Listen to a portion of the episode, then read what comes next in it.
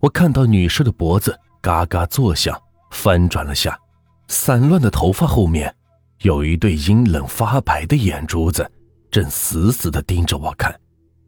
这是我始料未及的，刹那间，恐惧是重新爬满了我的大脑。救命啊！救命啊！在这种诡异的情况之下，我彻底的丧失了理智，下意识的连蹬带抓，将面前的女士往外推，同时快速反身的往岸边游去，双臂双脚几乎是快抡圆了，只恨爹妈少生了几条腿。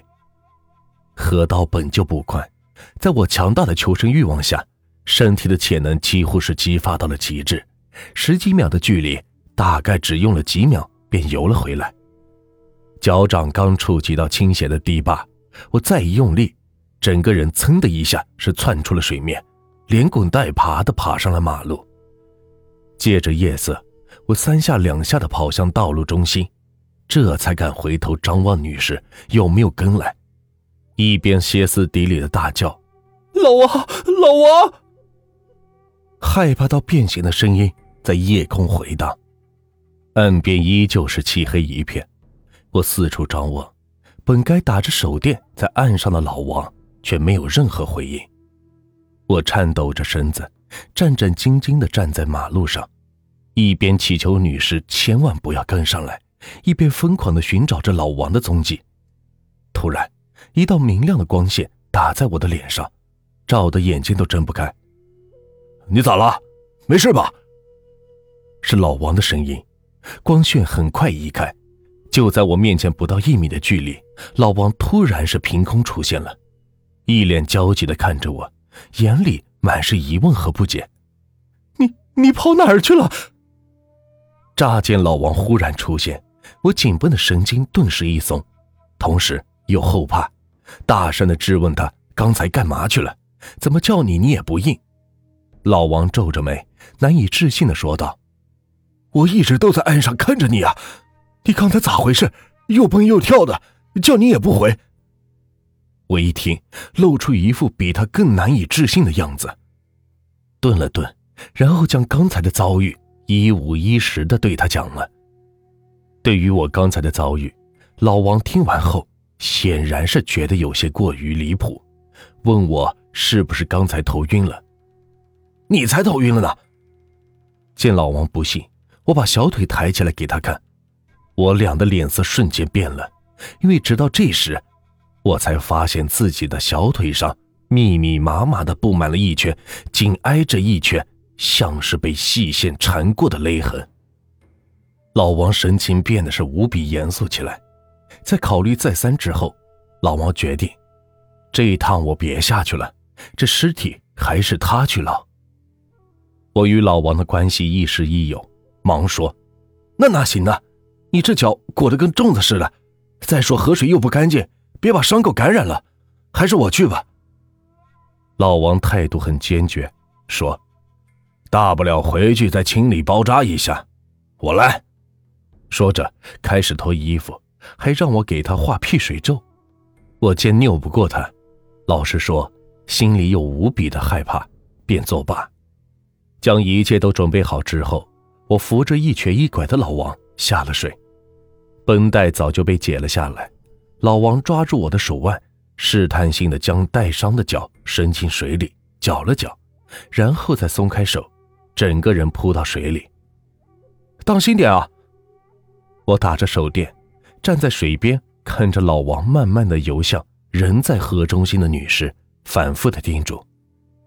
老王很快就到了河中心，打着手势。让我将手电筒的光调到极速状态，然后围着女尸是转了一小圈，手在水里是掏了掏，便举着一只手对我做了一个 OK 的手势，开始往岸边游。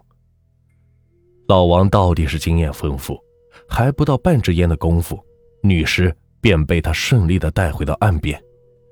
我伸手将老王拉上来，问他没事吧？老王擦拭着身上的水。摆了摆手，神色严肃，因为他知道，干我们这一行，总会遇到一些无法解释的事。虽然说他还没有遇到过，但并不代表着他不相信。女士静静的伏在岸边，我手里的电筒快速的在女士身上晃了一下，便不敢再看。老王站在倾斜的堤坝上，一手拉着绳子，让我去把放在自行车后座的草席拿下来，将女士包裹抬上岸。我把手电塞给他，让他当心，便上去拿草席。其实遇到这种情况，我们以前也不是没有遇到过，特别是每逢夏天，总会有几个倒霉的淹死鬼。但如果只是淹死的，那还好，起码知道人家为啥会淹死在水里。至于这具女士是因何种原因出现在这里，那我们就无从知晓了。再说，这也不是我们的业务范围。对于我们来说，工作的任务无非就是将尸体打捞起来。听老王的口气，刑侦队的人早就来过了。由于女尸是在河里发现的，周围又没有其他的痕迹，所以只能是收集了一些现场的资料，便回去了。临走时，队里的人把老王叫来，交代让他把尸体捞起来后，给技术科的法医打电话，他们会安排车过来将尸体带回去的。再说些题外话，打捞尸体对于常人来说，这是一件十分晦气的事，没几个人愿意干。古玩界有一句话叫“三年不开张，开张吃三年”，这句话用在我们身上。其实也挺恰当，但我们和坐在考究的屋子里拿起来看几眼，再倒腾倒腾几手价格就翻翻的古玩比起来，那就差远了。因为这真心不是人干的事。别的不说，就说那具被水泡过的尸体，跟发过酵的面团似的，那叫一个膨胀，抬起来还死沉死沉的，你还不能太用力，不然一不留神。能捏下了一大把腐肉，这些就不说了。你要是给那铺天盖地的尸臭熏上一两个小时，那叫一个恶臭的没法说。回到家，你就是用一盒肥皂都是搓不干净。老婆孩子都嫌弃的不愿意在一个桌子上吃饭，得臭上好几天。苦事虽然是苦了点，但起码日子还能过得去。再加上替人打捞尸体。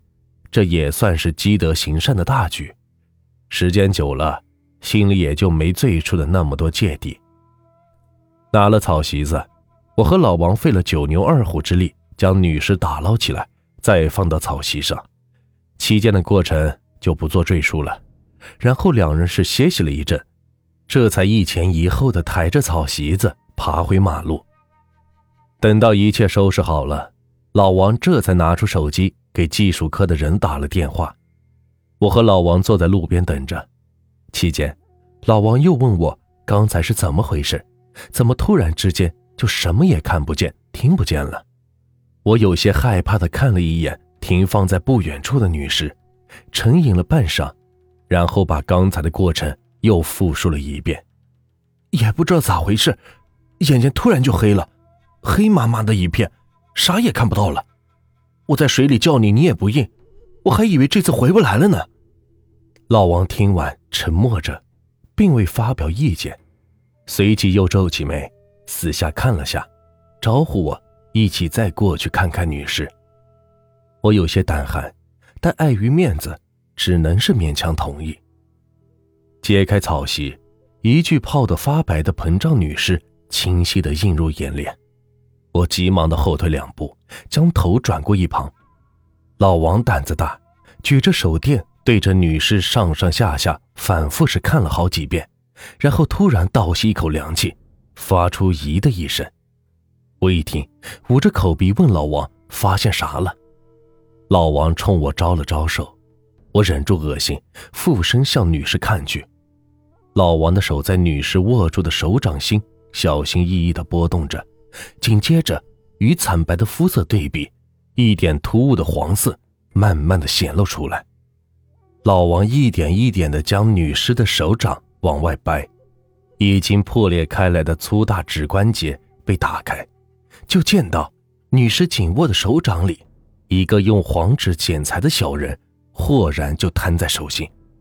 我和老王顿时面如土色，互相看了一眼，眼里满是惊骇。和难以置信，因为这纸人不是别的，正是我每次下水前含在嘴里的那张叠起来的纸人。